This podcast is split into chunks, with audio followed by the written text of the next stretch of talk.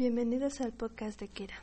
Yo soy Kira y aquí hablamos de diferentes temas de psicología, tanatología, numerología y más. Bienvenidos a este episodio que he llamado Pareja 2. Cada persona o situación que se nos cruza a lo largo de nuestra vida tiene su razón de ser. La pareja, el amante, el cruz, como lo quieras llamar es uno de los contratos más importantes para aprender a trascender nuestro propio contrato. Existen diferentes tipos de pareja que desde la numerología podemos tipificar. Cada número representa un funcionamiento específico que determina cómo será el comportamiento, cualidades, energías en el aspecto positivo y negativo. Cada ser que se nos atraviesa nos traerá un determinado número que moverá experiencias, funcionamientos, aprendizajes y trascendencias que ambas partes deben vivir.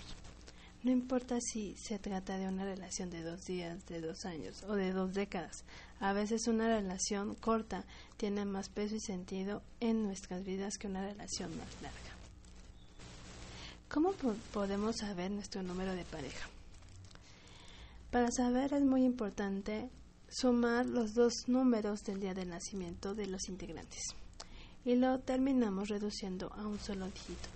Si ese dígito es el número 2, tu numerología de pareja es el número 2. Si obtuviste el número 2, quiere decir que esta persona te ofrecerá una relación más estable, calmada y que va paso a paso. Tu pareja es tu maestro, que te enseñará cómo formar vínculos sanos, tener un balance en la relación y será alguien muy conectado. La empatía y el compañerismo son el eje fundamental de este tipo de vínculos. Todo se piensa en función del par. Lo mío es tuyo y lo tuyo es mío. Hay que tener cuidado con esto último, pues esta conexión puede irse al extremo de la dependencia emocional. Esta persona puede hacer uso de la manipulación emocional para conseguir que te quedes junto a ella. Muchas veces puedes terminar aislándote de las demás personas para estar unidos solamente los dos, ya sea un maestro amoroso o rasposo esta persona te enseñará a ponerte en tu centro. Las parejas número dos pueden llegar a ser relaciones muy conflictivas porque uno de los dos va a tener que ceder a lo que le exija su pareja. Cuidado de no perderte en este vínculo y que se vuelva una relación muy absorbente y tóxica. Desarrollando un poquito el tema, las parejas 2, la energía de la pareja número 2, se la llama los cooperantes y los sentimentales. Esta pareja les va a encantar porque es la típica pareja romántica entre ellos hay amor, armonía, cercanía, todo fluye.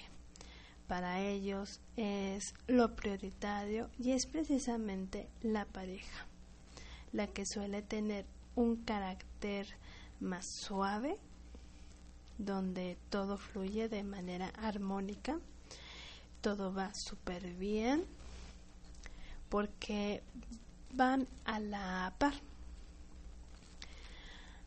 de sus proyectos de vida también. Se entienden perfectamente. Esta energía les otorga como ese romanticismo entre ellos, esa armonía que parece que se da de una manera muy natural. Y es una pareja que también muy pocos conflictos, lógicamente porque viven mucho el uno por el otro y además al tener este carácter más bien suave, pues hace que todo sea muy armónico, muy cercano, muy amoroso.